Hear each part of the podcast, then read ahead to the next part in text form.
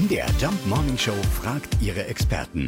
Fakt oder Fake? Das Jakobskreuzkraut soll der giftige Doppelgänger vom Raps sein. Ist es wirklich so gefährlich? Das sagt uns Annette Kusterer. Sie leitet das Dezernat für integrierten Pflanzenschutz bei der Landesanstalt für Landwirtschaft und Gartenbau Sachsen-Anhalt in Bernburg. Also das ist so, dass das Jakobskreuzkraut und eigentlich alle Kreuzkräuter Pyroxidin-Alkaloide produzieren.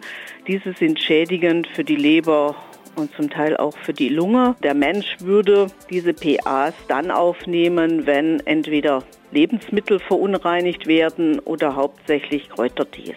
Dort wurden auch Studien durchgeführt und auch Höchstwerte festgesetzt. Wenn ich in der Landschaft unterwegs bin und aus Versehen vielleicht so eine Pflanze mal gepflückt habe, weil ich denke, die passt gut in meinen Blumenstrauß, dann empfiehlt sich natürlich, die Hände gründlich zu waschen. Wenn ich eine größere Menge dieser Kreuzkräuter zum Beispiel in meinem Garten habe und ich das jäten wollte, dann empfiehlt sich dafür Handschuhe anzuziehen, einfach um den Kontakt mit der Haut zu minimieren. Also Achtung, die Pyrrolizidin-Alkaloide in dem Kreuzkraut, die sind wirklich gefährlich. Aber wir und übrigens auch Tiere müssten eine Menge davon essen, um wirklich vergiftet zu werden. Ansonsten reicht, und das ist ja sowieso immer gut, Hände waschen.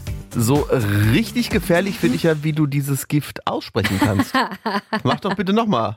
Pyrrolizidin-Alkaloide. Mhm. Das muss ich ein Acht nehmen von dir. Soll ich dir noch einen Kaffee bringen? Nee, danke. Fakt oder Fake? Jeden Morgen um 5.20 Uhr und 7.20 Uhr in der MDR Jump Morning Show mit Sarah von Neuburg und Lars Christian Kade.